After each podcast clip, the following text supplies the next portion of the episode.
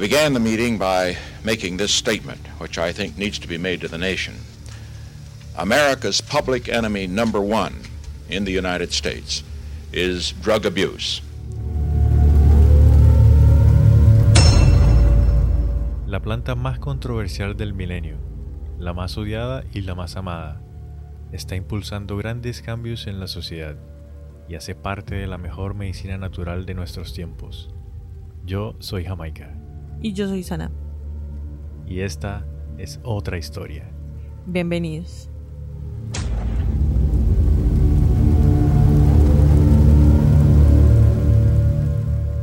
¿Quieres que te desbloquee un recuerdo así como tú nos desbloqueaste un recuerdo? ¿De qué día? ¿Qué?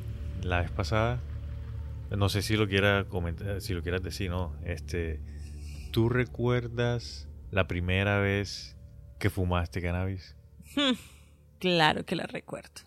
¿La puedes comentar o no la puedes comentar? No la puedo comentar. Ok, pero De pronto te le da un paro a más de una persona por ahí. Empezando por las dueñas de la casa. ¿Y tú recuerdas la tuya? Sí, efectivamente, yo recuerdo la mía. Quería, te quería preguntar eso porque quería comentar, quería comentar la primera vez que yo fumé y también cuando como que le cogí cariño. Porque es que la primera vez que yo fumé, eh, estaba en la universidad, ya estaba grande, marica, ya estaba grande, tenía 23, ya para 24. Oh, o sea, yo la fumé grande, sí. Sí. Por eso me gusta comentar, porque es que yo la fumé grande, ¿no? Yo no la fumé pelado. Y ya cuando estaba en la universidad, estaba con, los, con mis amigos y no sé qué, y salíamos para un lado y para el otro, pues primer semestre y uno conociendo gente y no sé qué y tal. Y a mí me gustaba era tomar cerveza y tomar alcohol. Y una vez estábamos en la casa de alguien que no recuerdo y empezaron a fumar. Y uno de mis mejores amigos, un man con el que andaba muchísimo, ah, le mando full saludos si está escuchando. El man me dijo, hey Jamaica, coge, fuma de esto. ¿Tú has fumado antes? Y yo, pues cigarrillo sí. No, no, no, coge, fuma de esto. Y yo, ¿para qué es eso? Y pan, y lo fumé como cigarro y, uh, uh, uh. Esa cosa, y yo, ¿eso qué? Todo bien, Jamaica. Siéntate ahí un ratico. y yo me siento y como estaba alcoholizado, Sí. me cogió y yo estaba así no, que me es que dormía alcoholizado es la cagada. Yo ya no hago esos combos. Y me fui para mi casa y ya. Esa fue la primera vez. Entonces la primera vez como que no fue así. Ya cuando le cogí cariño fue como la- las primeras veces, la segunda, tercera vez. Estaba solo en mi casa y yo en esa época vivía con mi abuela, entonces como que hay caleto, ya no era el porro así. Normal. Y Clandestino. un sí, un poquitico y me ponía a escuchar música, a escuchar reggae y a leer. Me ponía a buscar en internet cosas interesantes no sé qué, y me ponía a leer Sí. vainas de conspiraciones, de aliens, no sé qué. Me, me montaba en el viaje y escuchando, y escuchando reggae y, Ah. y ahí le cogí cariño, marica. Uf. Ahí le cogiste cariño Sí. a las conspiraciones. Ahí a las dos cosas le cogí full cariño haciendo eso. Y ahí, uff, me ayudó full, full, full. A mí personalmente me ayudó full la universidad, con los trasnochos y todas esas vainas. No, yo sí comencé muy joven. Hoy que miro en retrospectiva, ojalá no hubiera comenzado tan joven. Porque al, e- al empezar más joven, como que tu cerebro aún, tu mente, tu capacidad cognitiva, aún no ha desarrollado algunas cosas. O sea, ahí está puliéndose. Eso es Entonces, cierto, cuando sí. le metes alcohol, tabaco, eh, cannabis, incluso ya dicen que el azúcar, el exceso de dulce Sí. también daña esas relaciones cognitivas. Y pues después se pueden reparar normal, pero pues no te permiten vivir el momento que es, de una u otra forma. Sí, te estás Sí. saltando etapas. Algo así. Entonces, pues por eso es diferente, o sea, como que pega diferente cuando uno empieza muy joven a cuando uno empieza ya más maduro. es la palabra. Bueno, y como comenzamos hablando de la cannabis, efectivamente, desde el principio, efectivamente, hoy traemos una celebridad de talla mundial a nuestra mesa de trabajo. hoy vamos a hablar de la weed, de la marihuanita, Sí, de la señores. cannabis y otros nombres. ¿Qué otros nombres tiene? Mota, vareta. Uy, no, pero es que si te pones así a pensarlo, hay, hay Eh, muchos... Derivados como el hachís, el wax, el cáñamo, también puede ser un derivado de la cannabis, o la cannabis es del cáñamo. Bueno, hay la de teorías también, ¿no? Depende del país incluso. ¿Cómo es que es la vaina? ¿Qué otras? ¿Qué otros nombres? Hachís, ya lo dije, no sí, sé. ya lo dijiste. Ganja, claramente. El ganja, sí. ¿Qué otros nombres? Ahorita no me acuerdo de ninguno, la verdad. Porque ya dijiste lo, lo- con Los, los sí, que más los se más usan. famosos, Lo que te iba a decir es que, digamos, eh, hay muchas veces que, ponle tú, en ciudades pequeñas también le ponen sus propios nombres. Yo la he escuchado de muchísimas formas, sino que ahora no me acuerdo. Sí, Sí, uff, claro. bueno. Digamos, Pero espérate un segundo. Te freno ahí, freno de mano. Este podcast no busca promover o incentivar algún uso de drogas. Por el contrario, buscamos dar información objetiva y concreta con el uso, con el uso de sustancias enteógenas, psicoactivas y medicinales, etc. Ah. Muy buen dicho, mi querido Sí, Saltamontes. es importante aclarar desde el principio cómo es que son las vueltas. Eh, las cartas sobre la mesa. Sí, nosotros vamos a El estar hablando de este tema servido. que a, todos nos gusta, nos apasiona, pero obviamente nosotros hoy vamos a hablar de, de la historia, cómo se conoció, de dónde viene, todo eso, porque mucha gente que Sí. la utiliza recreativamente, incluso mucha gente la utiliza medicinalmente y sí, sabe que es buena y lo, lo primero que se viene a la mente es o viene de Jamaica o viene de África, cuando en realidad hay mucho más, mucha más historia. Uy, tiene un atrás. transformo, un trasfondo, eh, o sea, Sí, o sea, tiene bastante grande, historia, tiene importante, peso, sí. pesado, exacto, pesado. No es cualquier cosita ahí que usted dice, ay, no, sí, la marihuana, guau, guau, guau". No. Y- Es- por favor, respetos. Ah. Y hoy, como había dicho, vamos a hablar de historia y en el próximo capítulo vamos a hablar eh, tomando un enfoque ya medicinal y recreativo actual. Nosotros somos otra historia pod, a nosotros nos gusta la historia, entonces vamos a comenzar bien sabroso con la historia. ¿Sí o no? Sí, pero antes de eso se me acaba una pregunta, Jamaica. Dímelo. ¿Cómo le dicen a la reina Elizabeth? ¿Cómo así que como le dicen? que eso que le dicen Mother Holly, MH. HM, Holy Mother. Ah, es Holy Mother. Ah, Sí. es que estaba pensando que si era MH, de ahí venía marihuana. Pero no, no me sirvió. Listo, entonces empecemos. El cannabis probablemente se separó de su pariente más cercano, el humulus, a mediados del Oligoceno, hace unos 27 millones de años. O sea, como que si nosotros somos parientes lejanos del pescadito, eh, cannabis es igual. Sí, claro, todas las plantas tienen su, su evolución también. Ajá. El centro del origen del cannabis se encuentra en la meseta tibetana nororiental. El polen del humulus y el cannabis son muy similares y difíciles de distinguir. El polen más antiguo que se cree que viene del cannabis proviene de Ningxia, en China, en el límite entre la meseta tibetana y la meseta del oeste. Y eso lo encontraron hace unos 19.6 millones de años.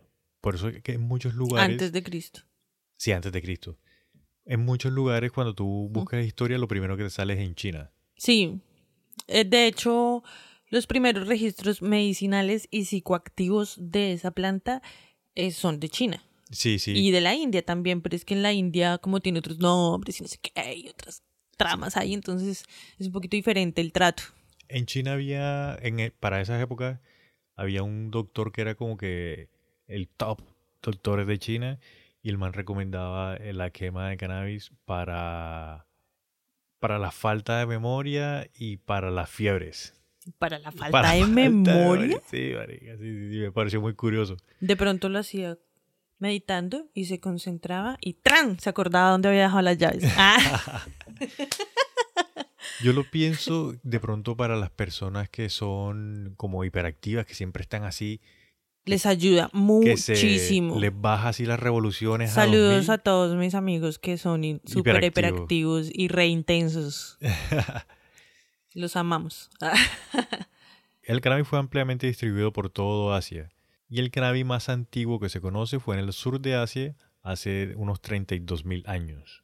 El cannabis tiene tres ramas que son como las principales. Las diferentes Como tres especies. eh, varia- eso, especies. especies o variedades, sí. La cannabis sativa, Ajá. la índica Sí. y la ruderalis. Ruderalis. Esa no la había escuchado. O sea, la he escuchado muy poco en realidad. El nombre que se le utiliza normalmente es hachís. Ah, es el mismo hachís, con Sí, razón. Son tres plantas que tienen características Básicamente el hachís es el, el todo lo que sea en resina, ¿no? Sí, efectivamente, sí, es como Todo una lo que sea en resina es hachís. Sí. Hachís de wax, hachís de hachís, hachís de alguna otra huevonada, que no sé. pues no sé, estoy especulando acá. Y las características principales para distinguir las plantas es que la sativa es la más alta, la índica es la mediana y la hashish es la más pequeñita. Y la índica como... Tú, tú estás hablando de referencia física. Sí, física, Ah, el tamaño. Sí. Sí. ya entiendo. Y la índica, como es la mediana, es la más fácil de identificar. Y de cultivar también. Correcto. por- y porque Correcto. los cogollitos, digamos, los frutos que ella da, La los da mucho más juntos, están más cerquita. Más popochitos. imagínense- Imagínense como un limonero chiquitico. Tú tienes tu limoncito, tu, tu arbolito chiquitico y tienes tus limoncitos así. Así es la índica. Tú la ves y dices, ah, mira, eso es índica. Ok, esas son como las generales, ¿sí? Igual de cada una también se desprenden resto de variedades con diferentes características naturales y otras características que ya se están como modific- modificando a nivel genético, amigos. se me salió el, el, el nerdo que hay en mí. Pero si me entienden, De ese tipo de cosas vamos a estar profundizando en, En el, el- próximo capítulo. en la parte 2, porque Sí. es que esto tiene tema Sí, la parte química del cannabis es muy interesante y por eso lo que tú dices, hay mucha Uy, variedad. sí, la reacción con el cerebro. Imagínate que una vez al primo de una amiga eh, lo metieron a la cana, a la guandoca. Se lo llevaron en la... En la, en la, En la neverita. En la, ya dije nevera, en la, en la panel. Porque eh, les faltaba una luz del carro. Entonces un tombo los paró, un chupa, perdón, un policía de tránsito. Policía de tránsito, por favor. Un chupa los paró y entonces que la luz, que no sé qué, que sí sé más. Y mi amigo, mi amigo no, el primo de mi amiga, perdón, qué pena, ya me iba a robar la historia. Iba así como con, como con cara manejando como feliz, no sé, como, o sea, el caso es que el tombo le dijo como usted está como raro y le van a hacer una prueba de, de drogas. Y le salió como un, un contenido importante cannabinoide. Ok. Y resulta que el man simplemente ¿Estaba feliz? Sí, o sea, iba en un estado que le producía alguna situación que estaba viviendo de felicidad, donde naturalmente el cuerpo produce cannabinoid- cannabinoides. Nuestro cuerpo produce marihuana, parce. La necesaria para el cerebro, Sí, claro. para que haga su reacción y tú estés, ¿sí me entiendes? Y entres en ese estado solo. O sea, no hay necesidad de otra sustancia. ¿Listo? El mal lo hacía de manera un poco más excesiva. Eso lo supo después que le, le tocó hacerse exámenes y no sé qué, y, y buscar doctores y toda la vuelta. Pero mientras Sí. tanto le tocó pagar una multa y lo guardaron y el carro para los patios también. Ay, marega. Y solo por- a- ahora está, está feliz, sale caro, está viendo. La planta también se conoce como cáñamo, un nombre que mucha gente también ha escuchado. Sí, Ese término se usa a menudo para referirse a una variedad, pero esa variedad a la que se refieren como cáñamo se utiliza más para lo textil. sí, para su un uso no farmacéutico, no comercial. eh, ah, exactamente, es un no farmacéutico. Comercial, sí. A ver, No, sí, exacto, sí, comercial sí. El cannabis se ha utilizado durante mucho tiempo para obtener fibra de cáñamo, semillas de cáñamo, aceites, hojas de cáñamo y también se ha utilizado para hacer jugos con fines medicinales y como todos lo conocemos como una droga recreativa. De hecho, hay muchos críticos ambientalistas que saben y son científicos de estos temas que han recomendado casi a todos los gobiernos en todo el mundo que dejen de usar el plástico de las sintéticas, que siembren cáñamo. Es súper económico, es súper bueno, sale papel, crece más rápido que un árbol Sí crece más rápido. Y se pueden sacar también cosas súper buenas del cáñamo. siembren cáñamo, pero a, la- a los gobiernos no les sirve porque se le dañan el mercado de los narcos, entonces. Pero de los. De los narcos, pero los. ¿Cómo que es? No narco de drogas, sino narco. De narcofármacos, perdón. Narcofármacos. Sí, termina la palabra porque no nos vamos a meter en problemas. Bueno. Pero mira que yo encontré que hay productos de cáñamo industrial que están hechos con plantas de cannabis seleccionadas. Entonces tienen una asociación, una asociación no, la Convención de Estupefacientes de la ONU. Ellos les dijeron que como que sí, sí pueden sembrar un tipo específico de cáñamo Sí, porque tiene niveles de THC muy, muy, muy bajitos. Entonces como que... no se la van a robar para fumarse. Exacto. Y esa tienen permiso para sembrarla y de ahí sacan algunos Mira. productos que se manejan de forma industrial. Muy bien. THC, que es la palabra que nosotros más escuchábamos y que apenas la escuchamos ya sabemos que El es tetrahidrocannabinol. correcto, tetrahidrocannabinol. Esa sí la sabe decir, ¿no? Y ese es el principal constituyente del psicoactivo, el que te da así la, la sensación chévere. Una de las sensaciones chéveres. Sí. El otro es el CBD. O sea, son los cannabinoides más estudiados hasta el momento de lo que contiene el cannabis, pues. Sí, los más, y los más usados son esos, el THC, el, CBD, el CBD el ABC y el 1, 2, 3. y el Delta 9. Ah, pues es que el Delta 9... es más reciente. Pero, o sea, lo que pasa es que yo tenía entendido que el Delta 9 hacía parte del THC. O sea, el THC es Delta 9 más otra vuelta. Yo eh, tenía entendido de que era THC, CBD y el Delta 9. Entonces, bueno, igual Bueno. todo eso lo vamos a estar aclarando en el próximo Sí, ya nos estamos porque enredando y ni siquiera Sí, nos sí. toca ahorita. Yo solamente quería mencionar el término como para que conozcamos de dónde viene y que eso es química, full Sí. química. Por ahora nos vamos a concentrar en los orígenes. Vamos a irnos para el pasado. Vamos a volver a viajar en el tiempo. En el tiempo, sí. La evidencia más antigua de la quema de cannabis se remonta al año 3500 antes de Cristo. Pero o sea, solamente quema. Sí, solamente la quemaban. Ok. ¿En qué? ¿En pipas? ¿O en No. hogueras? ¿O en No, la quemaban. saunas? ¿O en No, la quemaban como cuando están quemando incienso? hierbas que hacen la pila y la ponen ahí en la, eh, en la pila y se quema. Ok. Digamos, para. en el campo, Ah, mira, en el campo en la costa, cuando son aproximadamente las 5 o 6 de la tarde, empiezan a salir unos mosquitos que pican y que molestan un montón. uf, sí. Entonces, para ahuyentar a los mosquitos, se queman hojas, hojas secas. Oh, ya. de las hojas que caen, que limpian, que no sé qué. Entonces queman una quema pequeñita, controlada, pum, para, Sí, que, sí, a- sí. para ahuyentar a los mosquitos. No vayan a quemar todo el bosque ahí. Exacto. para ¿no? ahuyentar a los mosquitos. Exacto, no, no, no, controlado algo pequeñito.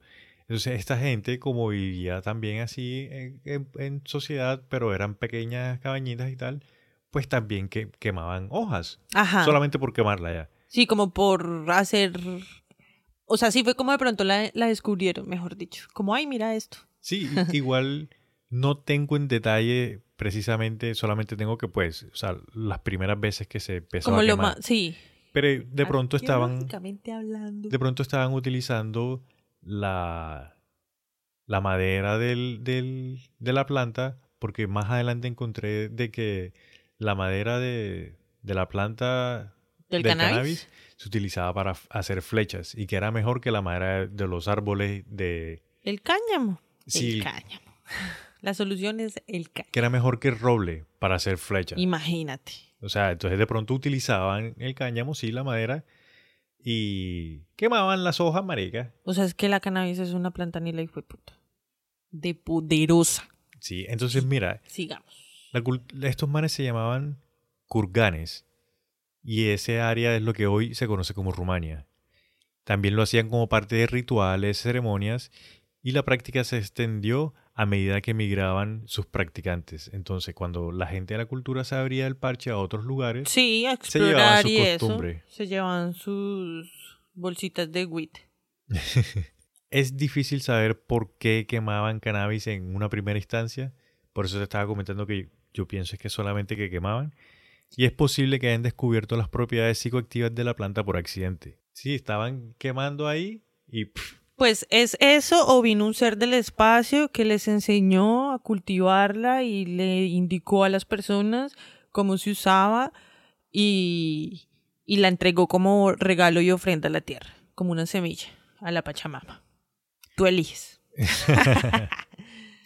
Mira, la evidencia más antigua de fumar cannabis proviene de las montañas de Pamir en el oeste de China, lo que estábamos hablando ahorita. Del porro, pues, el tabaco. Sí, del el puro, perdón, el, ya en forma. El doctor este que recomendaba la marihuana y ahí lo empezaron a, a quemar como tal. Ajá. Dicen que encontraron residuos de THC dentro de quemadores de pipas que habían carbonizadas, que se usaron para ritos funerarios. Sí. O sea, reafirmaron la idea de que se, se utilizaban para rituales funerarios porque los, esas pipas las encontraban en gran mayoría en criptas. ¿En criptas? Sí, porque en las criptas era donde enterraban antes a las personas. Y ahí encontraban la planta. Encontraban las pipas. Y en Ah, las, las pipas, pipas. encontraron el residuo. Ah, ok, ya te entendí. En el siglo VII antes de Cristo también se encontraron de estas mismas pipas que se encontraron en China, en Etiopía. Ok. Entonces ahí ya empieza a venirse la planta un poco acá hacia África. a bajar, pues. Sí, Sí, sí, tenemos en cuenta que el punto es allá. ¿Por dónde fue que dijiste? ¿Por Rumania? Lo que es hoy Rumania. lo que es hoy Rumania. sí. Eso, a ver, ubícame geográficamente, por favor. Queridísimo Eso Jamaica. Por los lados de Ucrania. Por ahí más o menos.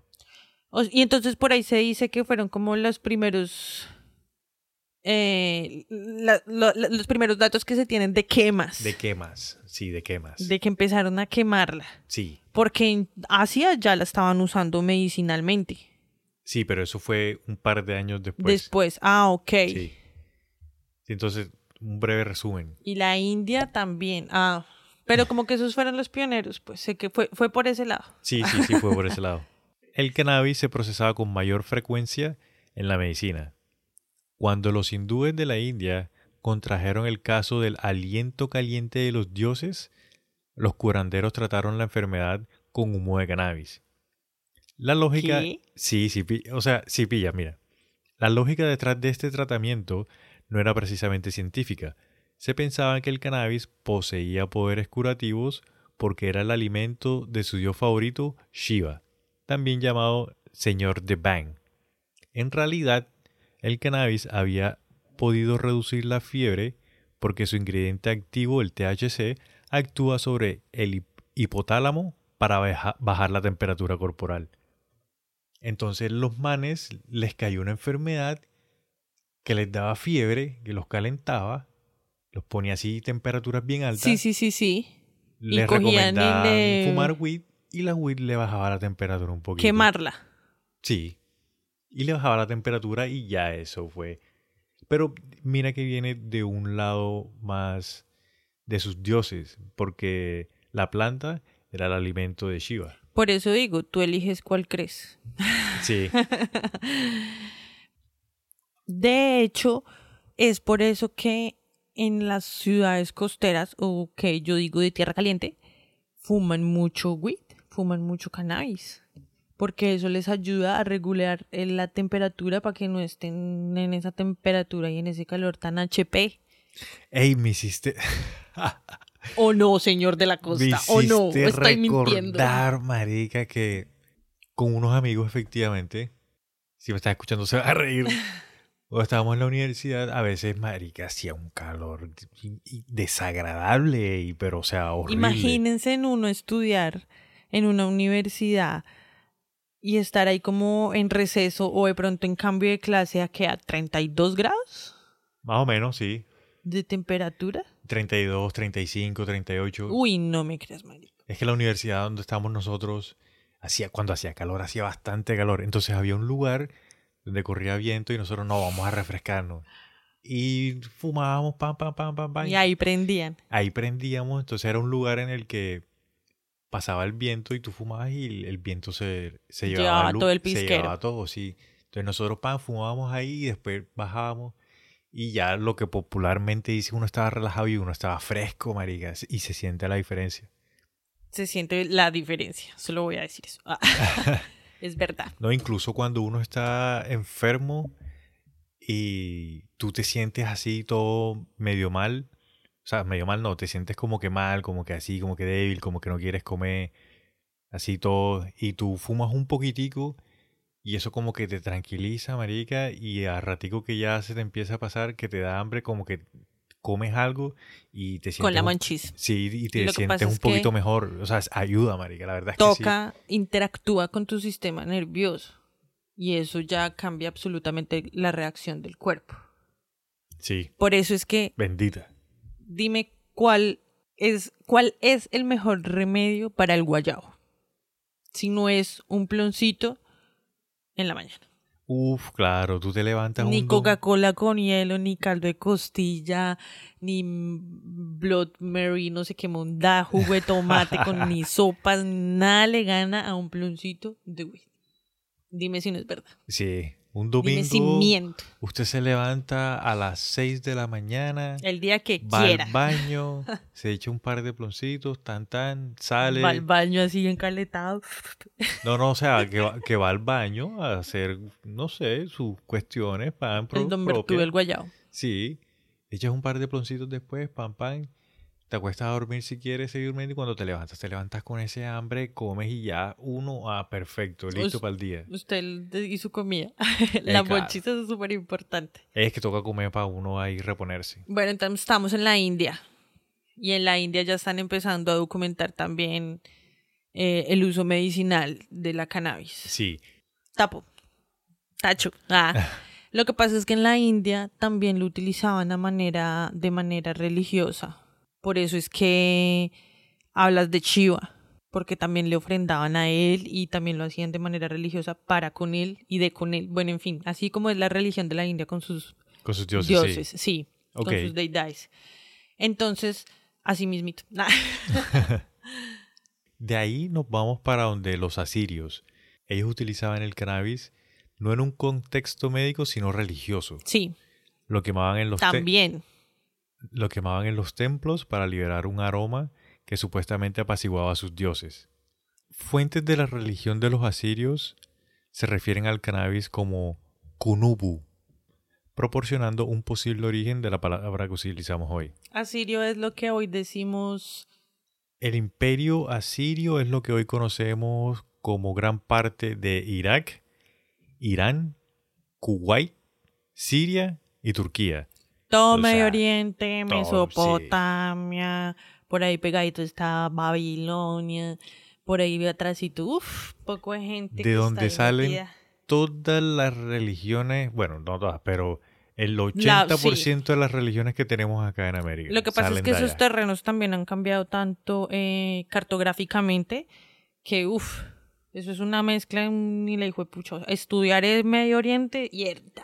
Ey, sí, todavía hoy día y están peleando terreno allá esos manes. Sí, imagínate, y todavía están haciendo historia de eso. Sí, no, no. Bueno, A través del comercio y la conquista, las tradiciones sirias se extendieron a las sociedades vecinas, incluidos los dácidos, tracios, los escitas. Los escitas fueron los primeros en consumir el cannabis de una manera full recreativa. Y fueron los que se encargaron ya de masificar toda la vaina por Europa, Oriente Medio, Sí, Noráfrica. O sea, ellos, pues lo que se tiene, el registro, fueron los que más se encargaron de repartir por todo lado cannabis. Ganja. Eran unos nómadas, si no estoy mal. del Correcto, norte mira, ellos- Ah, no, no, no, no me acuerdo de dónde. ellos Bueno, eran, ya dijiste, ya, me enredé. ellos eran de Asia Central y su cultura floreció entre los 900 y, los, y el 200 antes de Cristo. Sí, originarias del norte de Siberia. Las tribus escitas se asentaron hasta las costas del Mar Negro, donde entraron en contacto con los antiguos griegos. Cuando los escitas morían, sus amigos y familiares quemaban el cáñamo dentro de las tiendas para conmemorar su fallecimiento. sí. Entonces ahí hacían... Entonces los escitas prácticamente lo que hacían eran unas cápsulas. Se encerraban ahí y empezaba, prenda esa vuelta. Levante la mano todo el que sabe que es una cápsula.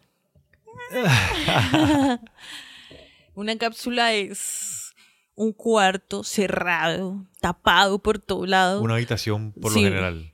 Eh, tapada para que el humo no se le salga, todo el mundo fumando ahí. Sí. Lo y todo el mundo prende y rueda, y prende y prende y prende, y ese humo se queda encerrado. Concentrado hasta que se, mejor dicho, difumina. Que no se puede ni abrir los ojos porque el mismo humo le quema a uno los ojos. Ajá. y allá al fondo está sonando Tupac o algo así. Ey, buenas épocas, buenas épocas, María vino. ¿Cuántos de ustedes se Estamos hablando de la historia de nosotros también, acá con la planta. ¿Cuántos de los que nos están escuchando han hecho eso también y se están acordando de esos momentos? O con rock. De la universidad, mm, o con electrónica también. O con jazz. Y en, cuando nosotros estábamos en esa época, con reggaetón. No, con reggaetón era para bailar y tomar tragos. Mucha gente lo hizo con reggaetón. Yo, yo no, pero sé que sí. Ah, reguecito. Mira, los kurganos y los... Regamufín te la paso. Ah, sigue. Mientras que los kurganos y los asirios quemaban el cannabis al aire libre o en grandes espacios interiores, los escitas hacían un hotboxing, lo que se está diciendo, hacían una cápsula. Esa es la imagen que recibimos por parte del historiador Heródoto, quien escribió Los escitas disfrutan tanto del humo del cáñamo que aullan de placer. Y le faltó decir, y yo con ellos. Ah. Y el propósito principal del ritual era despedir a los muertos, pero claramente también servía para mantener entretenidos a los vivos. O sea, la gente disfrutaba los velorios. También en la parte religiosa, donde por medio de la planta encontraban una conexión un poco más, ¿cómo se dice? Como espiritual o de esencia al momento. Sí, claro, sí, sí. Sí, y mediante eso unirse entre todos y celebrar la trascendencia del alma de este cuerpo pichurria.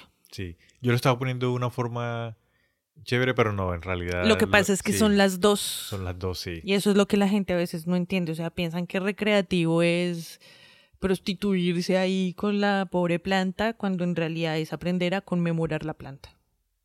Gracias a todos por acompañarnos. Esto ha sido por hoy todo. No mentiras. Los romanos consumían el cannabis para su propio placer y no lo hacían de una manera, digamos, común.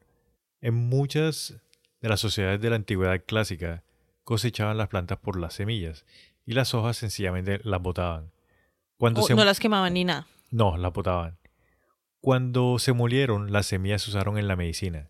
Cuando las fríen, servían como manjares durante cenas lujosas. Oh, lujosas, mira tú. Esa no me la sabía, la de las semillas lujosas. Ah. manjares lujosos, perdón. Los chefs romanos utilizaban las semillas del cannabis al mismo tiempo que el caviar y los pasteles. Galeno, el famoso médico romano, escribió que se consumían para estimular el apetito por beber. Lo que tú decías. Hoy en día las semillas... ¿Es la reencarnación de Galeno? Ah. de pronto. Hoy en día las semillas pues son consideradas inútiles. Sin embargo, los romanos... Para sembrar. Para sembrar, sí. Los romanos creían que también tenían algunas propiedades intoxicantes. Y también Galén agrega que cuando se consumen en grandes cantidades, las semillas envían a las personas a un vapor cálido tóxico. O sea, cuando consumían muchas semillas ya se intoxicaban. es que de hecho de ahí viene la razón por la que no se deben consumir las semillas, no porque te sale acné. Esa es lo que la creencia popular. Uno no sé no hay que sacarle la pepa porque no quiero que me salgan granos. No, es porque es tóxico y ama el problema. Todo es veneno, como dicen por ahí, no me acuerdo quién es el que dice, todo es veneno. La cuestión es la dosis.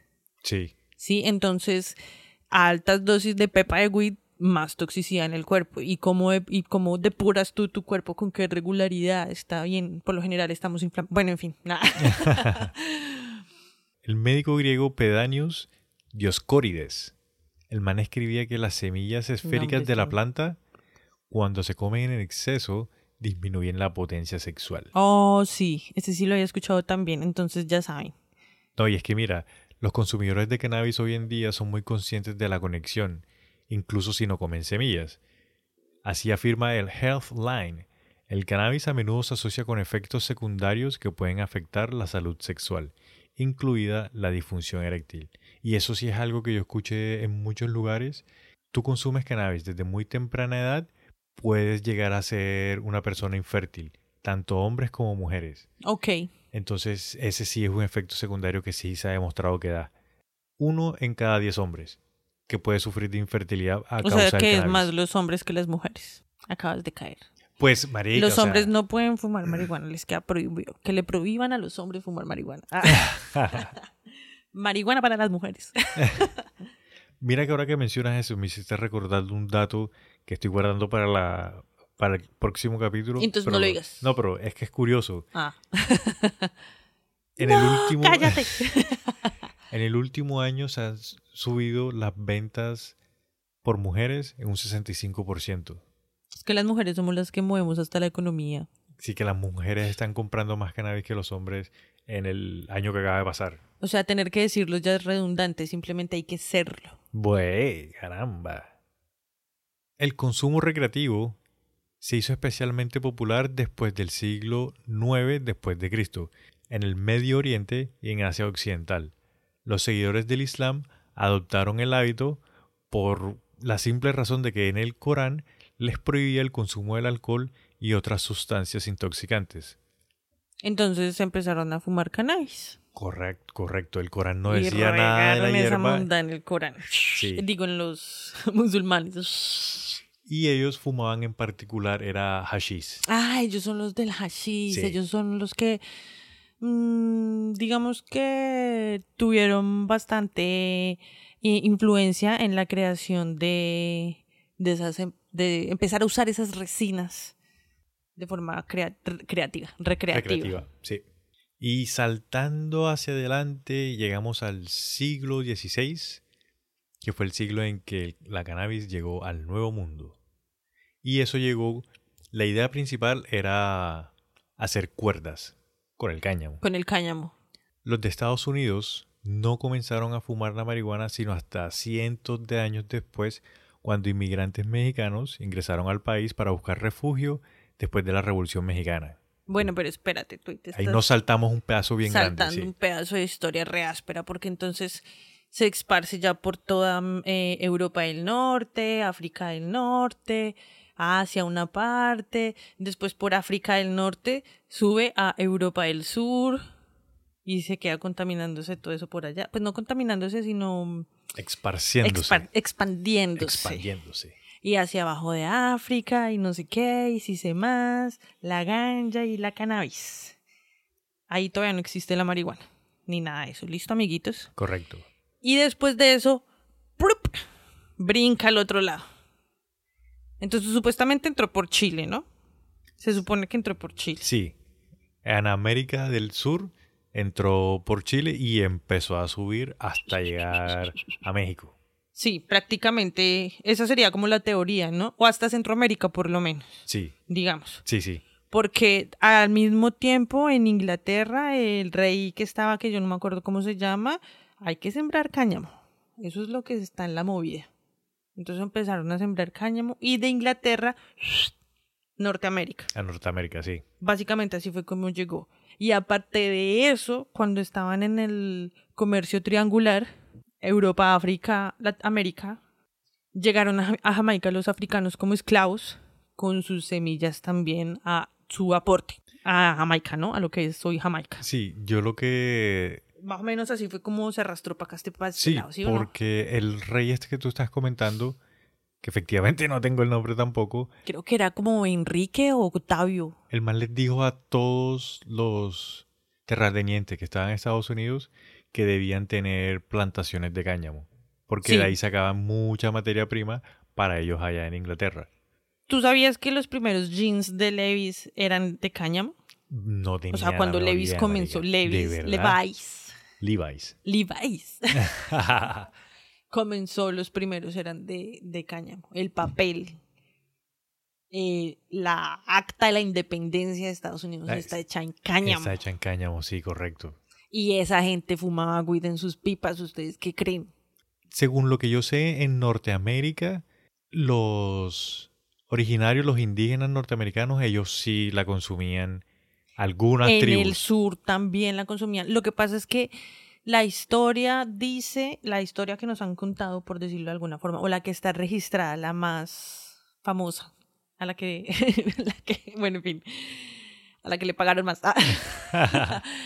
Dice que entonces de allá viene la planta, que la trajeron acá, pero ah, se ha escuchado, yo he escuchado, por ahí un pajarito me contó, que mm, aquí ya había de esa planta, en América ya había de esa planta, ya la usaban como cuerdas, como para los vestidos, así fuera para los taparrabos, en algunas comunidades ya se usaba el cáñamo. De hecho, dicen que en Chile la sembraron porque pillaron que ya estaba sembrada, entonces dijeron, esta es buena tierra, aquí écheme unas semillitas de eso, hágame el favor. Eso puede ser eso, o sea, muy, muy cierto. Yo desafortunadamente... Son teorías, gente. Son teorías, sí. Yo no lo encontré, pero puede que sí, María. O sea. Son teorías igual que la historia que nos han contado es una teoría más. Sí. Sí, así lo veo yo. De hecho, en la Sierra de Nevada y de, Santa, Marta. también pasó lo mismo. Allá siembran una cuestión que se llama la Samarian Golden. Allá eh, siembran una cosa que se llama marimba. marimba la lata. Ritmo para el cuerpo y el alma. Mira, continuemos un poco con la historia ya que llegamos a Norteamérica, porque en Norteamérica es cuando empiezan a pasar todas estas cosas como que, raro. que le cambian el sentido a sí, digamos que le cambian el sentido a la planta y ya se empieza, bueno, vamos O sea, tiene un poder de influencia a Estados Unidos, puta, pero es que uff. Mira, de mil, en los 1600 hasta 1890 los Estados Unidos full producción de cáñamo alentada por el gobierno del siglo XVII. Sí. Para la producción de cuerda, mezcla de flores, hojas secas trituradas provenientes de la planta. Básicamente a la Primera Guerra Mundial ya empezaban a llevar cuerda de cáñamo y exigían que todo ese tipo de material fuera de cáñamo porque era el más resistente. Creo que fue la Primera Guerra Mundial o en la Segunda, ya estoy perdida en las fechas, o en ninguna de las dos. Pero no se me haría raro de que en las dos hubiese pasado eso, porque en la primera, digamos que fue con, Alemania. Sí, sí, sí, sí. no, la primera no fue. De hecho, la Alemania es uno de los países que hoy día prioriza el uso del cáñamo. Sí, eh, fue la Primera Guerra Mundial, Marica. La Primera Guerra Mundial fue la que fue con Alemania. Entonces, desde ahí, imagínate, ya en, armamento militar, en, en suministros para guerras y eso, incluso la han utilizado para eso. Y antes, gente, antes, antes el cáñamo era por encima de cualquier otro material de lo mejorcito, pues, de lo más caro y de lo más fifi. Acuérdense, con el más de ahí parado. Los maletines, eh, bolsas para el mercado, todo eso era cáñamo, parce. Y lo que hizo. Bueno, la mayoría, la mayoría, tampoco va a hablar mierda porque era algodón y todo eso, pero la mayoría era, mu, era, mucano, era, era mucáñamo. Mira, en Estados Unidos la producción nacional floreció hasta después de la guerra civil. Y después, a finales del siglo XIX, la marihuana se convirtió en un ingrediente popular para productos médicos que vendían incluso en farmacias, marica. Eh, ajá, porque de igual forma en, en Asia y en India, que es de donde viene casi prácticamente que las raíces de la medicina. Sí. De allá ya se usaba de forma medicinal, que para la ansiedad, que para los nervios, que cura la gripa, digo, la fiebre, también consumida, eh, o sea, eh, una cosa es fumada, otra cosa es respirarla, otra cosa es tomarla y otra cosa es comerla cruda como una lechuga en tu ensalada. Así de ese nivel de propiedades tiene la, la cannabis, perdón. Y todavía no se llama marihuana, ya que lo dije. Sí, todavía, todavía no, se, llama. Hasta ahora cannabis y gancha. Y otros nombres, pero ajá. Entonces, ahí ya ahí se cruza el tema cultural que estábamos hablando del tabaco. Porque ahí es cuando se empieza, o sea, nace el porro, básicamente. Porque en el intercambio, ¿lo quieres contar? No, no, no, sí, sí, sí. Ah, bueno, porque en el intercambio cultural de cuando empezaban a coger el tabaco de América Latina y lo llevaban para allá, para Asia, bueno, de hecho para todo el Oriente y el Medio Oriente y el Asia, todas esas zonas. Entonces cuando llevaban el tabaco para allá, yo me imagino que los que intercambiaban la mercancía y eso llegaban con sus tabacos ya hechos de vareta, me imagino, ¿cierto? ¿O de qué? Pues sí, o sea. porque ellos... ya tenían la cultura de, de enrollar. Sí, entonces ellos ya, lo que tú dices, cuando ya venían en, en sus barcos, o sea, cuando venían a hacer e, el comercio, pues entre ellos hablaban y, y probaban las cosas que tenían. Exacto, tú, se reunían, sí, se reunían en un punto y no, ¿qué es lo que tú tienes? No, yo tengo esto, no sé qué, no. Y de pronto uno de los asiáticos estaba fumando, "Ey, ¿qué es lo que tú estás fumando ahí? Y ahí se, hablaban y comenzaban. ¿Y eso cómo se hace? Uy, hagamos una de marihuana, a ver qué pasa. Sí, Mi socio.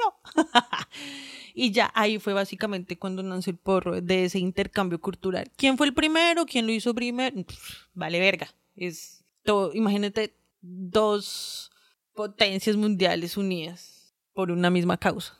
igual tengamos en cuenta que lo que se fuma ya el, el porro como tal no es la hoja.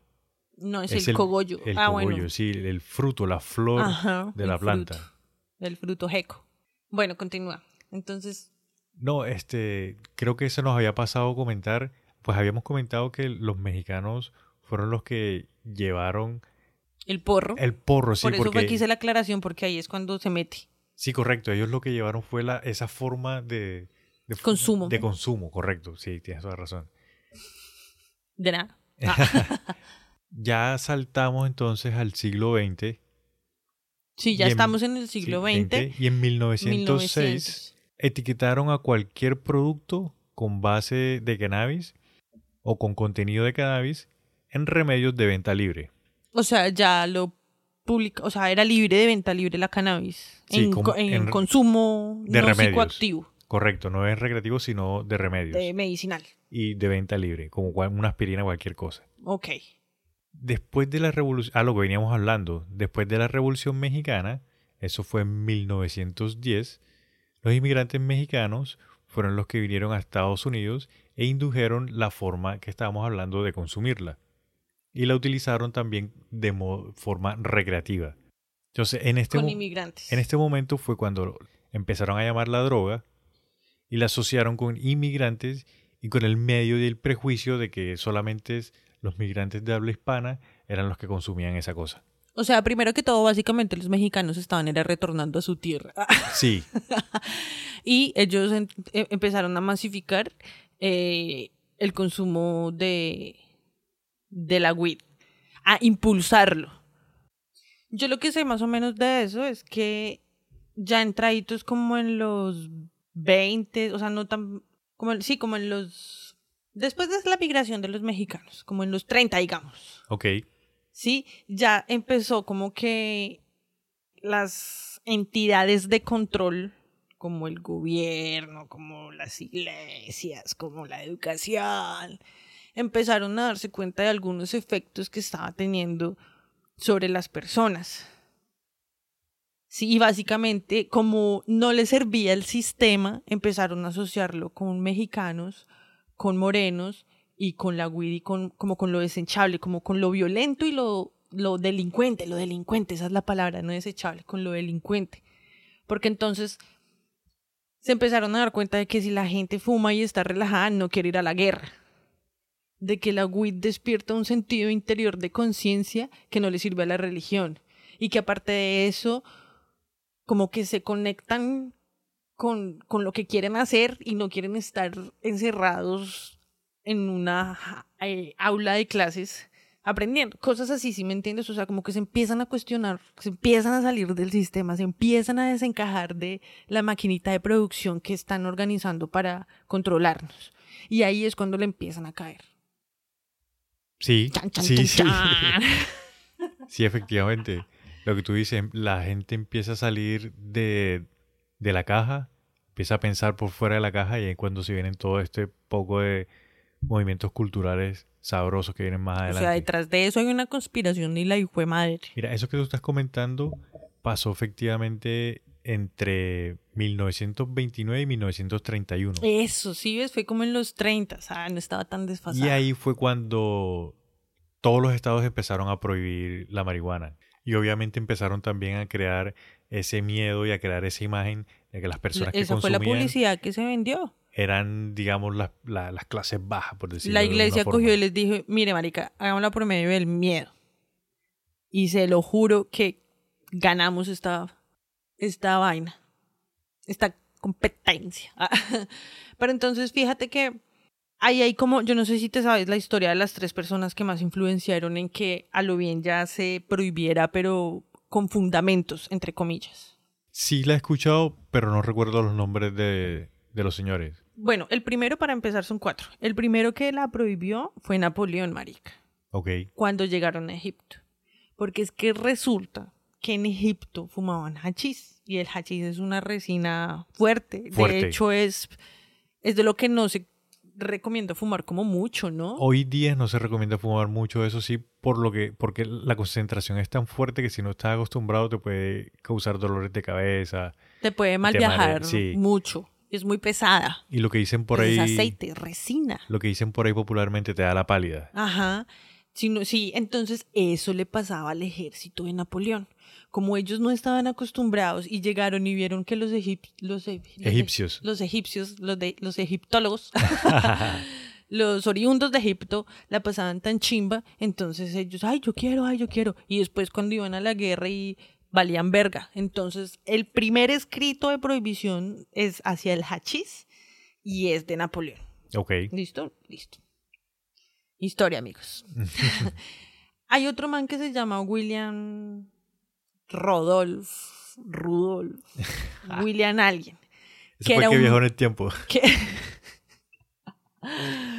que el man era el magnate de los textiles en Estados Unidos y el man manejaba el cáñamo. Entonces ahí vienen dos. Primero, la industria del cáñamo está cayendo porque está saliendo la industria de lo sintético, nylon y todo eso. Ok. ¿Listo? Y el man tenía un poco de cáñamo sembrado pues para su futuro, pero al ver que el futuro se está acabando, el man necesita gastar esos recursos rapidito y no le sirve que se le estén fumando la mata. Entonces el man mueve influencias, además de que el man era el dueño de todos los medios de comunicación de Estados Unidos, los así los que iniciaban, los que estaban en esa época Sí. MTV y esas cosas. No.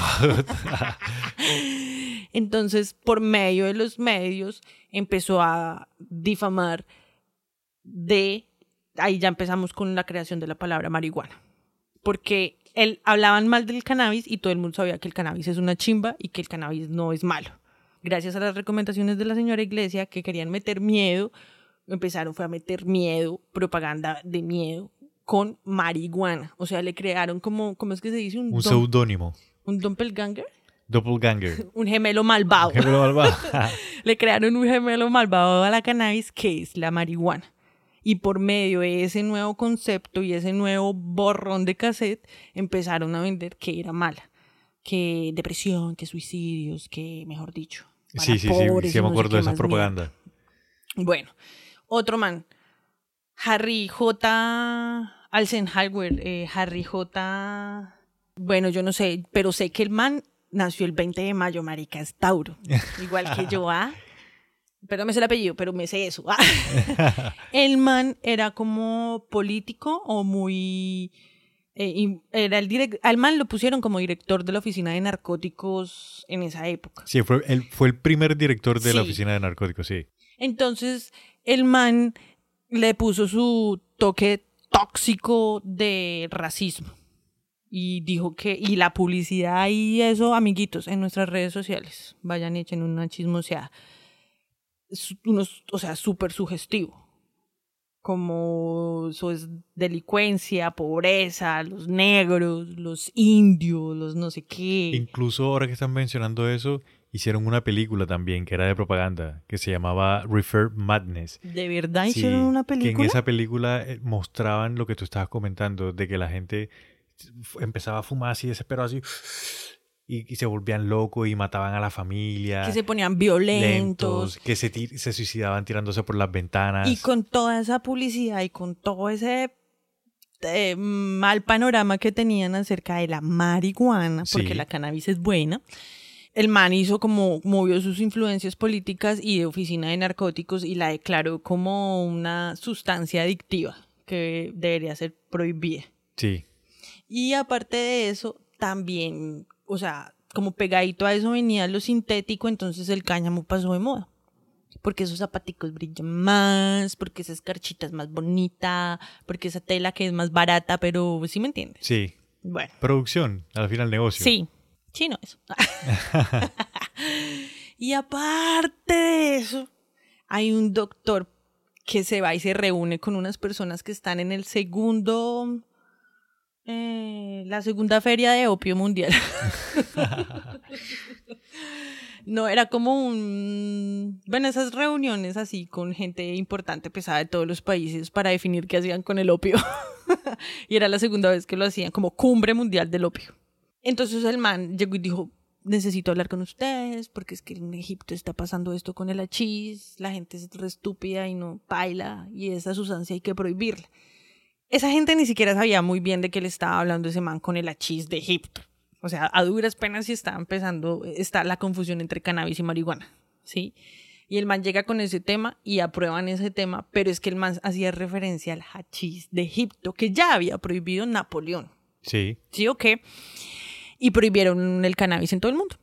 O sea, eso fue como la patadita de la buena suerte. Y ya. Y eso fue como en el 30 y... Eso fue como en los 30, 40 hasta hoy en día.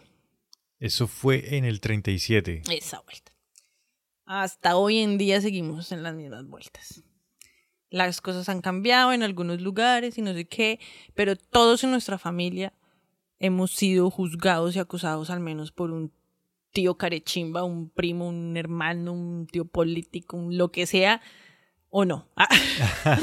Levante la mano el que no. Ahí, no te acabas de tirar unos datos bien buenos. Yo lo único que agregaría de lo que acabas de decir, Marica, es que, porque tú dijiste sí, o sea, en, el momento y, cómo llegaron a, a ilegalizar la planta y a suplantarla y a vendernos la imagen esta de la marihuana.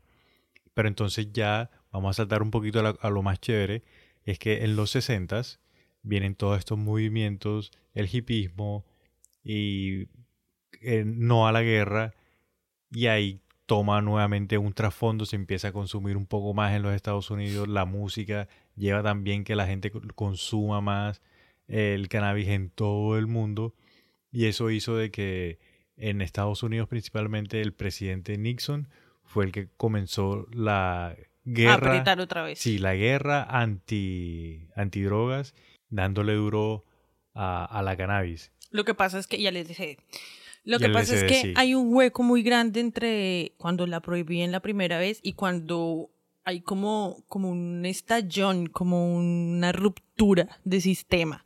Igual se seguía consumiendo. Ilegalmente se seguía consumiendo. Sí, sí, claro. De hecho, hay unos estudios que hicieron de que se seguía produciendo cannabis.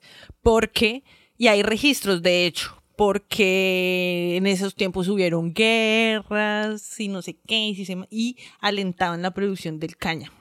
Pero cada vez que paraba la guerra o bajaba la demanda de cáñamo, entonces, ¿qué hacían con eso? Pues se repartía entre unos cuantos, obviamente. Y cuando volvía a haber guerra, otra vez caño para todo el mundo, caño. Y otra vez, no vayan al consumo del cáñamo, no, no fume, apague, apague. y todo eso se manejaba bajo cuerda. Porque como estaban en guerra, lo permitían los hijos de putas. Ah. Ahí como, deme cáñamo, pero fume ahí un poquito, poquito. ¿Sí? o sea, son pichurres, son hipócritas. Sí. Pero entonces, bueno, el siguiente estallón así fuerte fue en los 60 ya como entre los 50 y los 60 porque yo siempre he dicho que antes de ese estallón de los hippies un antes súper importante sí, que claro. la gente no tiene en cuenta o no sabe, porque los medios... En fin. no, sí, yo iba a decir de que uno hace referencia a los 60 porque es la época que todos tenemos como que más fresca, la que todos nos acordamos de que fue el boom fuerte que la gente empezó a fumar nuevamente. Pero lo que tú dices es total. Antes de los 60 tuvo que haber habido algo que fue impulsando poco a poco a que llegara lo que llegó, lo que nosotros conocemos. Yo lo que sé, más o menos así, pajarito me contó, es que básicamente como que a nivel investigativo se estaba ampliando, gracias a Mr. Hoffman, si no estoy mal fue gracias a él. Sí. Se empezó como a resurgir de manera investigativa, científica. El, uso de psicoactivos. vieron esta pose ñoña que tengo acá. Con el dedo parado, investigativa y científica. bueno, eh, los efectos, cómo ayuda, qué pasa, y entre esos también hubieron muchos investigadores que hicieron como resurgir el cannabis. Y ya, pero la confusión sigue. Cannabis, marihuana. Yo me acuerdo que cuando yo empecé a investigar de eso, yo también estaba, tenía esa confusión. Yo incluso pensaba como cannabis y marihuana son lo mismo. En otros lados decía que no, que era diferente, que porque el grave de THC, yo no sé qué mierdas. En otro lado decía que no, que la marihuana es de la cannabis. O sea, hay mucha, mucha confusión, cuando en realidad es un eh, eh, gemelo negativo, un gemelo malvado. Un gemelo malvado. Ahora que mencionas eso, me hiciste recordar de que hubieron muchos, muchísimos casos de veteranos que regresaban de la guerra y como muchos de ellos, bueno, si muchos de ellos fumaron eh, el, cannabis cuando estaban en, en, la guerra, digamos, ellos estaban en la guerra pero no estaban tirando plomo todos los días 24 horas.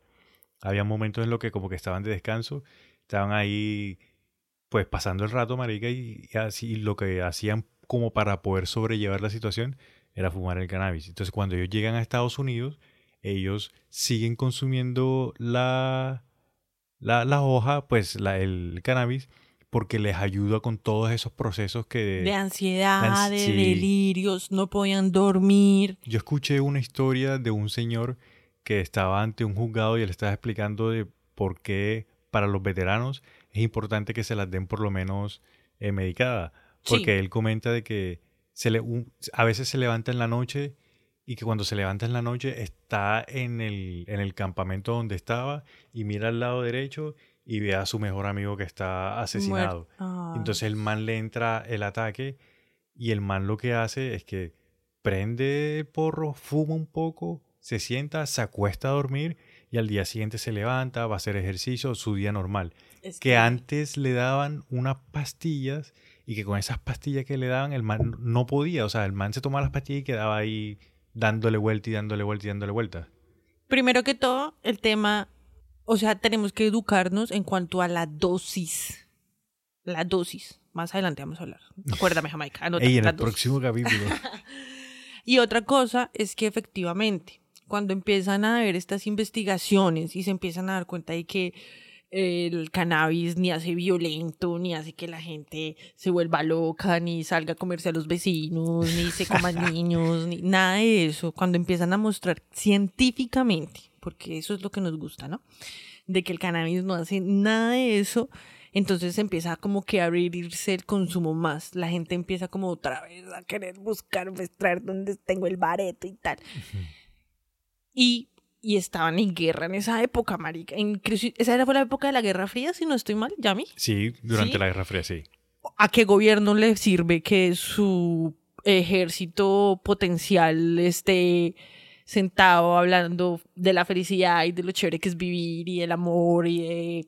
¿Sí me entiendes? De todas estas cosas de conciencia pre-hippies y de que a lo bien la vida y no sé qué, y van y dicen, no, tú a la guerra, tú a la pues baila. Sí. A ningún ejército, a ningún gobierno le sirve tener un ejército en depresión porque quieren irse a vivir y no quedarse en una guerra. Que al final ellos no tienen nada que ver con la guerra, madre. Sí, es muy cierto. Y ahí es cuando entran los presidentes con sus chimbas de asesores a prohibir y que eso es malo y que vuelve lo mismo. El usan el racismo como como un impulsor, como, un detonante. Como herramienta de miedo. Sí, o sea, que hijo de putas, que no, que eso es. Y como en esa época también estaban las panteras negras. Sí. Pues luchando por sus derechos. Y también en esa época empezaban los feministas, pues tal vez a causa de empezar a consumir todas estas drogas que nos abren la cabeza y nos despiertan, ¿no? Sí, sí. Entonces tenía que lidiar con todo eso y la Guerra Fría y no tenía ejércitos y entonces el man empezó a armar la chupame el culo y ya hay eh, como como si al público, abiertos al público, testimonios y entrevistas y declaraciones de gente que decía que efectivamente todo eso se hizo como pantalla para que prohibieran todas las drogas oh, otra vez, o sea, para volverle a caer a las drogas y armarla, chupame el culo, porque el pueblo ya no se dejó. Y ahí es donde es el hipismo carechimba. Y cambiándole un poco la moneda, en el 76, y hablemos, empecemos a hablar de legalización. Bueno, espérate, a ver. bueno. Sí, yo voy a empezar a hablar de, legalización. ¿Tú tienes algo más? No sé, si me acuerdo les aviso. Bueno, sí. es que es mucha info, marica. Es demasiado, marica. Mira, el y es solo la historia, ok. En el 76. Dale. primer país que legaliza el porte. El porte, sí. Solo el porte, no, consumirlo en la calle. Ok, Holanda. ok. Por eso es que muchos de nosotros sabemos de que todo el mundo, no, yo quiero ir para Holanda, yo quiero ir para Holanda, porque en Holanda efectivamente Sí, sí, sí, sí. eh, tú podías andar con lo tuyo. Yo antes pensaba que podía, que, que legalizar la marihuana era en todas las esquinas estar fumando marihuana y comprar en todos los barrios y ¡ah! la gente así loca, pero Descontrol, después no, me no, no, no. eduqué Sí. y me di cuenta de que no es así. Y no, y que, que, o sea, siendo un poco razonables con la vaina, o sea, el hecho de que a ti te guste eso no significa que a todo el mundo le va a gustar. Es como el humo del cigarrillo. Tú no te puedes poner a fumar un cigarrillo de una persona que, que le moleste el humo, o sea, paila. Es igual.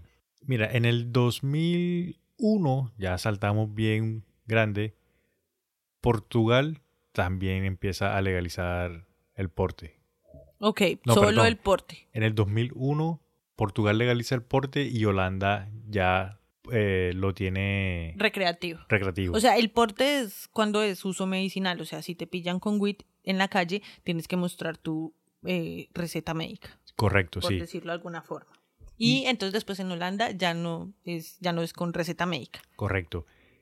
En el mismo año, Canadá legaliza la medicinal, O sea, el porte, correcto, y nueve estados en Estados Unidos, el porte. correcto. Listo. Y en el 2015, Uruguay se convierte en el primer país en legalizar la recreacional, De una, de una. sin probar el porte medicinal. Nada, de Es una. la única hispano. ¿Sí o qué? En Argentina creo que también está legalizado el, ¿El porte? Sí. Ah, bueno, pues es que el porte, de hecho, el uso, me- el uso medicinal ya está aprobado en varios países, pero el porte, el uso recreativo, o sea, sin necesidad de presentar excusa médica. Sí, en el 2018 fue cuando ya empezaron a, a legalizar la recreativa, comenzando con Canadá y estos nueve estados de Estados Unidos. Y ahí ya creo que entró también, es que no estoy seguro, no recuerdo, pero creo que Argentina también, porque yo he, o sea, conozco gente que, que me ha dicho que sí, de que incluso en Argentina tú puedes tener tus propios cultivos en tu casa para tu consumo. Nada de venta ni nada de esa vuelta. ah, ok, pero controlado. Sí, controlado, claro. me imagino. Y tienes... O sea, no es como ti- 10 matas por casa, no, No, no, sino no, no. controlado en que no puedes tener en la calle o en la calle mínimo tanto, o si me Sí, entiendes, incluso- prohibida su venta, prohibida. incluso para tu consumo, eh, o sea, por mucho que tú fumes, también hay un límite de plantas que tú puedes tener en, en la casa. Sí, tampoco van a hacer un cultivo ahí en el patio de la casa. Sí, claro. Pero mira qué curioso, porque a pesar de que el cannabis ha sido tan perseguido, el cáñamo y, o sea, el cáñamo en textil y en papel no está prohibido. De hecho, como lo dije, Alemania lo sigue usando. Y hay muchas, eh, no sé, como litografías que lo siguen usando. Pero como tiene tanto problema por ser planta de cannabis, entonces los permisos y eso hacen que sea caro. Que sea, sí, Sin embargo, está resurgiendo. Yo conozco muchos emprendimientos que están empezando a mochilas de cáñamo, billeteras, ropa eh, y ajá.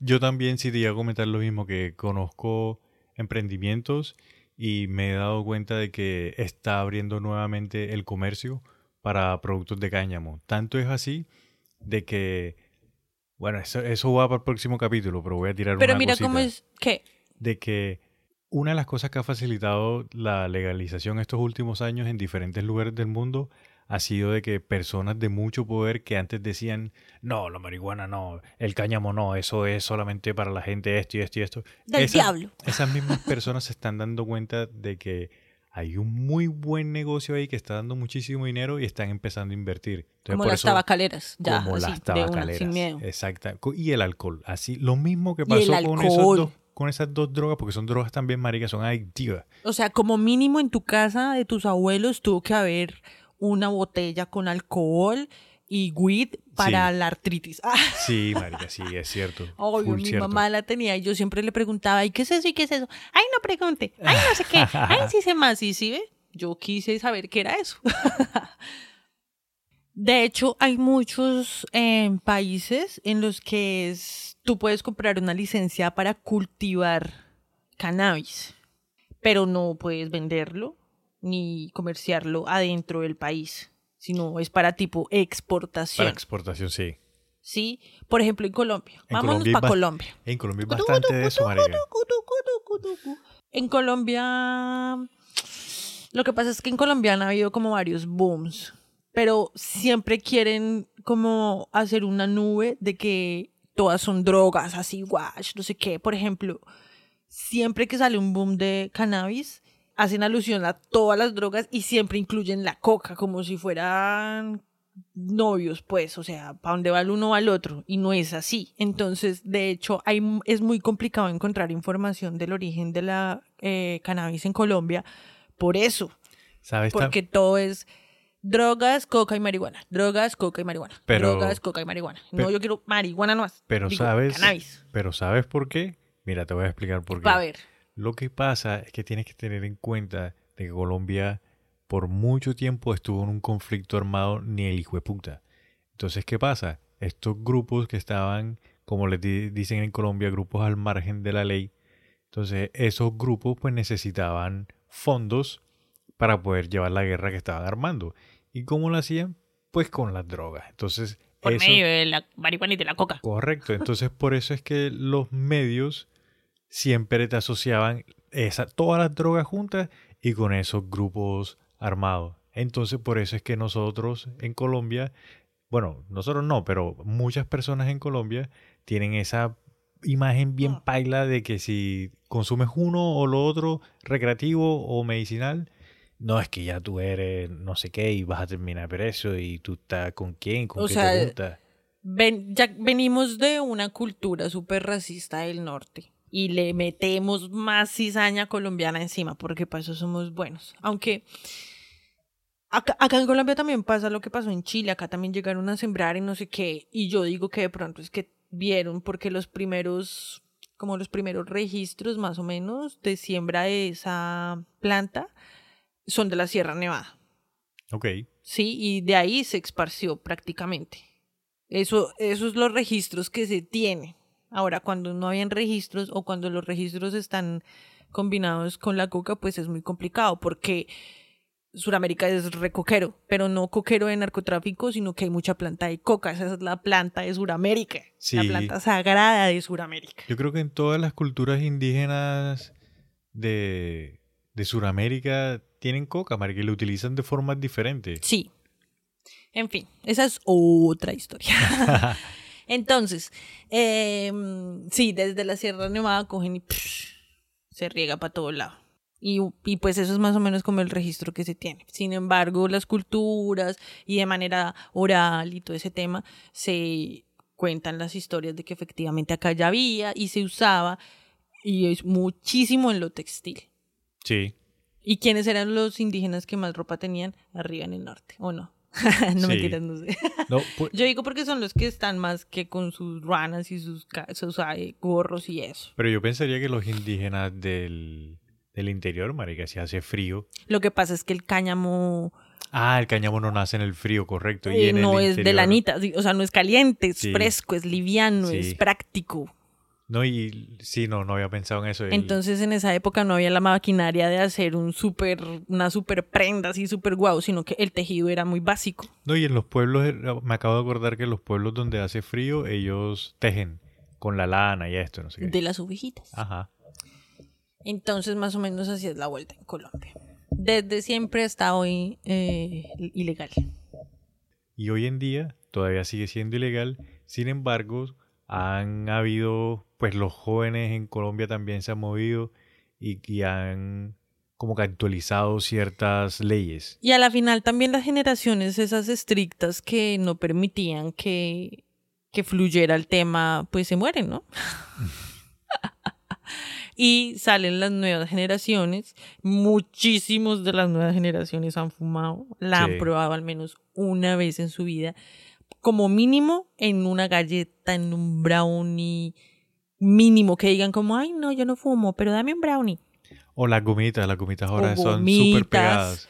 Mínimo una vez en la vida se han pegado un viaje con WIT. Sí. Entonces ya la cosa va cambiando y va evolucionando y es importante que todo eso que en un momento fue contracultura, pues ya se incluye en la cultura porque eso marca como un paso de evolución, a mí me parece, no sé. A medida de que van pasando diferentes generaciones, pues cada generación va viendo de una forma diferente las cosas que hay. Los papás de nosotros conocieron una forma de lo que era la cannabis y lo asociaban con cierto tipo de gente nosotros que tuvimos la oportunidad de probar, de que sabemos cómo es la cuestión y que lo vemos de una forma diferente, pues pensamos diferente también. Y ya eso va más asociado a, a, los usos recreativos y a los usos medicinales, los químicos y toda esa cuestión. Ya tenemos la mente un poco más abierta. Correcto, de qué es lo que vamos a estar hablando en el próximo capítulo. Ya me acordé de lo que te iba a decir ahorita con, cuando eh, dijiste lo de las, hablamos lo de las tabacaleras. Y es que a mí me parece muy curioso que los grupos religiosos en su mayoría siempre persiguen este tipo de plantas enteógenas, pero el cigarrillo y el alcohol ni los tocan. Hoy día no los tocan. No, nunca. No, en... ¿En qué época tocaban qué? A ver. En, bueno, el Islam que prohibía... En la misma época en la que hubo la prohibición del alcohol y la misma época en la que hubo la prohibición del tabaco, la iglesia apoyaba esas prohibiciones. La iglesia siempre estuvo, porque es que tienes que acordarte, la iglesia católica, ¿no? Tienes que acordarte de que la iglesia católica siempre ha ido mano a mano con las leyes. Ah, pensé que era doble. No, mano a mano con las leyes. Entonces, anteriormente no se podía sacar una ley que la iglesia no aprobara o que la iglesia dijera que sí estaba de acuerdo o que no estaba de acuerdo, porque de alguna forma la iglesia también inyecta plata en esas vainas. Esa información es muy corrupta. O, sea, no la que tú estás dando, sino la que venden las iglesias. Oh, sí, sí, obvio. Porque todas las iglesias, parce, satanizan la weed, ¿o no? Sí, sí. Y los curas revientan cigarrillo como un hijo de puta. Y en la primera, la primera comunión te dan alcohol para empezar a normalizarlo. ¿Por qué? Ay, no, no es así. Los pastores, todas esas, los judíos también toman resto, los hombres, porque las mujeres, ay no, bendito sea mi Dios, no, no, no, no, no, no, qué pica, no, eso, ellos, ellos, no hablan así, pero bueno, en fin, me entendieron. Y ellos también revientan resto cigarrillo. Es que... Y los asiáticos, bueno, hay muchas culturas religiosas o sistemas filosóficos asiáticos que de hecho no es que prohíban el uso de esas sustancias, sino que ellos refuerzan aprender a crear sus propios cannabinoides para que usted no necesite ir a fumar otra planta extra. O sea, para que tú produzcas lo que tú necesitas para mantenerte. Eso sí no lo sabía de los asiáticos. Sí. Entonces, ahí está, porque pues ahí les dejo ese dato.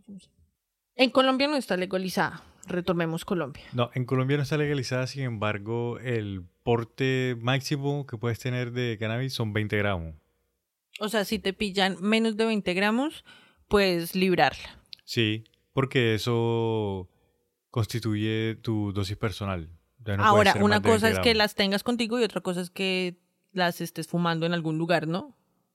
O sea, me imagino que el uso como tal de prenderlo ya no, solamente es como si sí, te lo solamente el porte, correcto. En Colombia no está legalizado, digamos. El recreativo. El recreativo de que tú puedas estar en un parque o en un lugar así abierto que no estés molestando a nadie y lo puedes hacer. Eso no está autorizado todavía. Todavía. Lo que pasa es que yo más o menos identifico cuáles son los miedos de la legalización. ¿Quieres hablar de eso? Sí, sí, como sigamos igual. Es que yo pienso, bueno, yo, yo tengo cuatro que para mí son como los principales miedos de la gente ante este tema, que son los que he detectado en mi andar, en mi camino, en mi senda.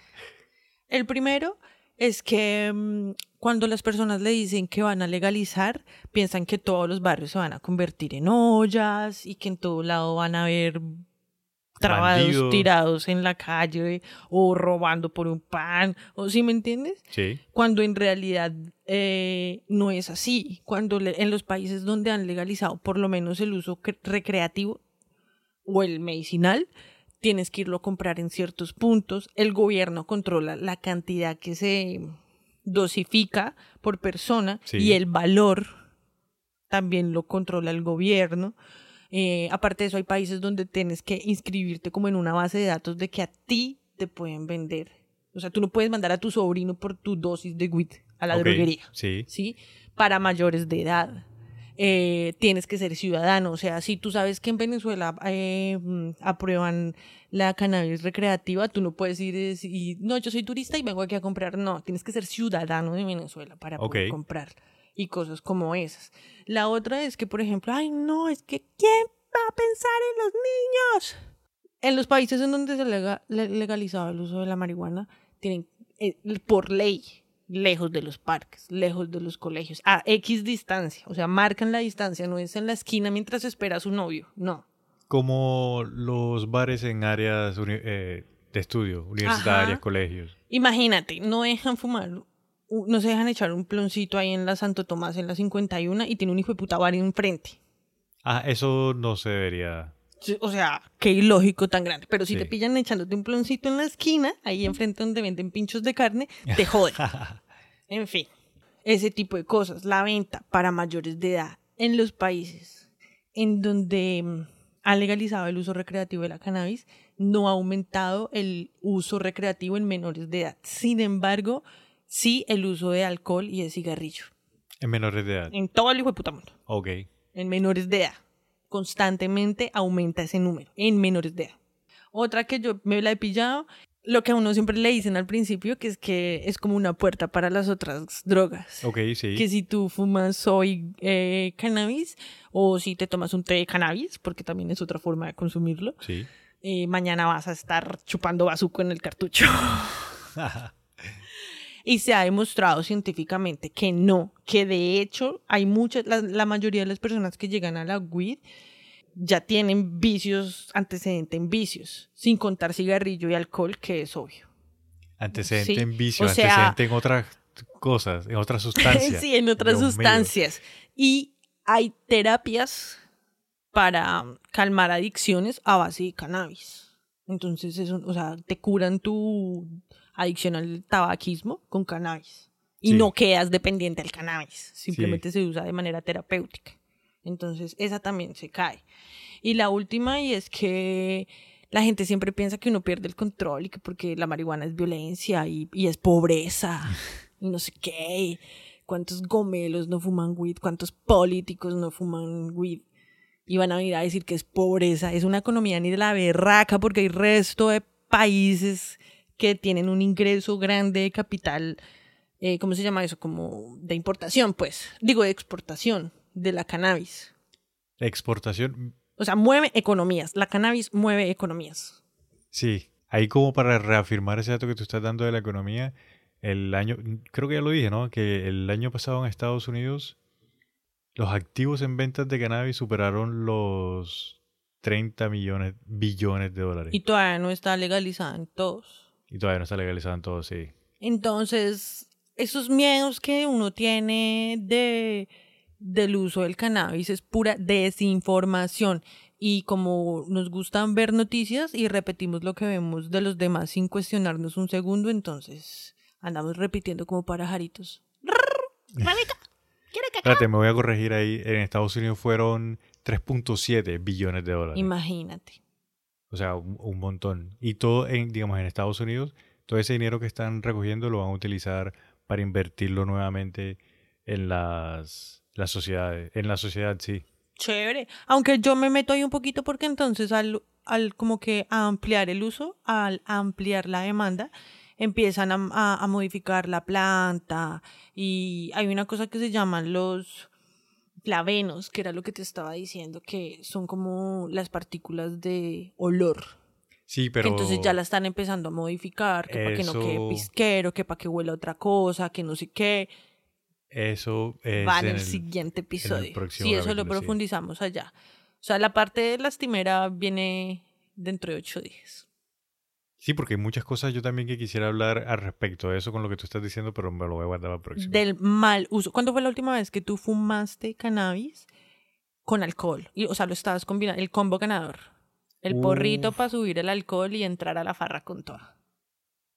La última vez que yo hice esa locura fue hace como dos años. Y lo que hice fue que estaba tomando, estaba tomando, y me dieron ganas de fumar y cuando mezclé se me desconectaron los cables pum, no me acuerdo, ahí quedé ahí sentado que no me acuerdo. Y al rato me desperté y estaban todos en mi, hey, estás bien, estás bien. La dosis, gente.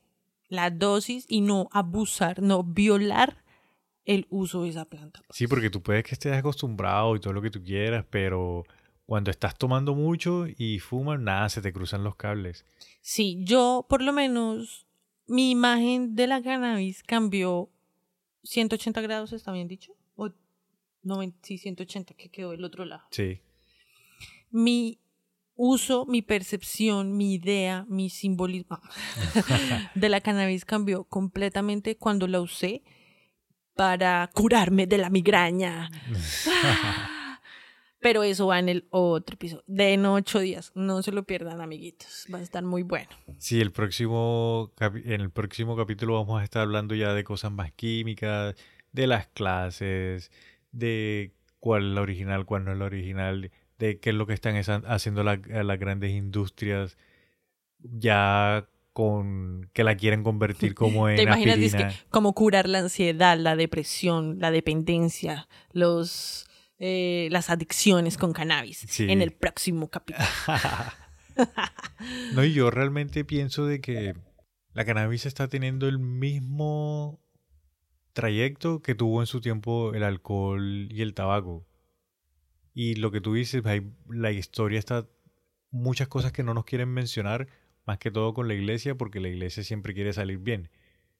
Pero va a tener el mismo trato. Y yo sé que en un par de años más, cuando la legalicen, va a pasar lo mismo que, el tabaco, porque es que a la final es mucho mejor que el tabaco. E incluso hay un actor que me imagino que muchos conocen, que es Tommy Chon, el de Cheech and Chong. Ajá, es suizo, esa serie súper famosa. Que el man sale incluso en The 70 Show, una de mis series favoritas.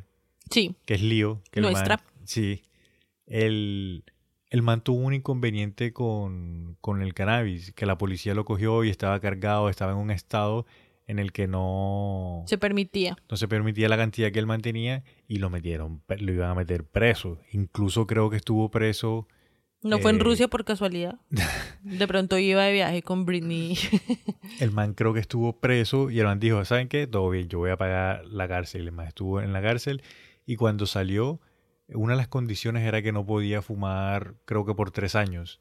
El man dijo, ah, sí, bueno, listo, esta vez no voy a fumar por tres. Y el man tiene toda su vida fumando. Se lo es una de las personas que más identifican con weed y el man dijo, ah, sí, bueno, listo, está bien. El man duró tres años sin fumar ni una simple gota. El man dice, yo lo hice en parte para demostrarle a los políticos de este país de que eso no es adictivo. De que yo toda mi vida he fumado esa vuelta y dije, ya, tres años. Ah, bueno, listo, breve, no hay ningún problema. En el otro episodio, capítulo, episodio, capítulo, episodio.